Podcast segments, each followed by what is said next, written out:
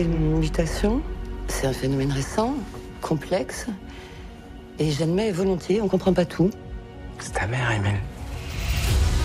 François et son fils adolescent, Émile, sont directement concernés par cette pandémie qui affecte certains humains, se transformant progressivement en animaux.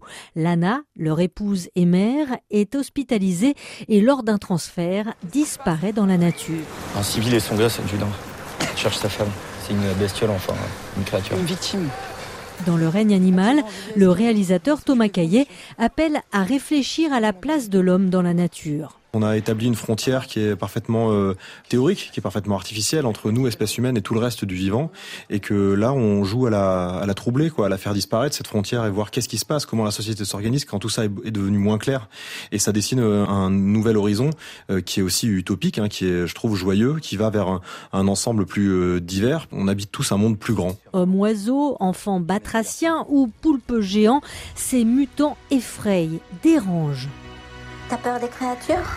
Faut apprendre à vivre ensemble. Et le règne animal peut ainsi être interprété comme une métaphore sur l'accueil de l'étranger. Romain Duris, qui campe François, apprécie jouer sur plusieurs registres. Moi, j'aime penser que ça peut être aussi un conte philosophique sur comment l'homme accepte la différence, comment il la gère, comment il veut pas, pour certains, la voir et comment ils peuvent créer des centres pour enfermer tout ce qui est nouveau et différent. Visuellement aussi, le règne animal hybride les styles, arrivant à concilier fantastique et réalisme.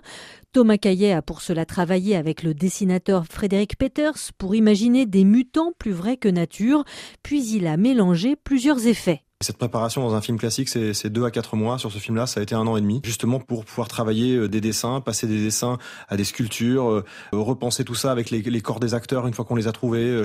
Et ensuite, il y a toute une partie de fabrication, de moulage, d'empreintes, de costumes. On a aussi recouru aux animatroniques, donc c'est des, des, robots. On a recouru aux effets spéciaux, au numérique, et on a mixé, hybridé toutes ces technologies-là pour avoir le rendu le plus organique possible. Donc ça a été très long dans la préparation du film. Un film qui réussit avec brio à jouer sur différents registres et qui peut être vu comme une fable écologique, un récit initiatique ou l'exploration réussie des relations père-fils.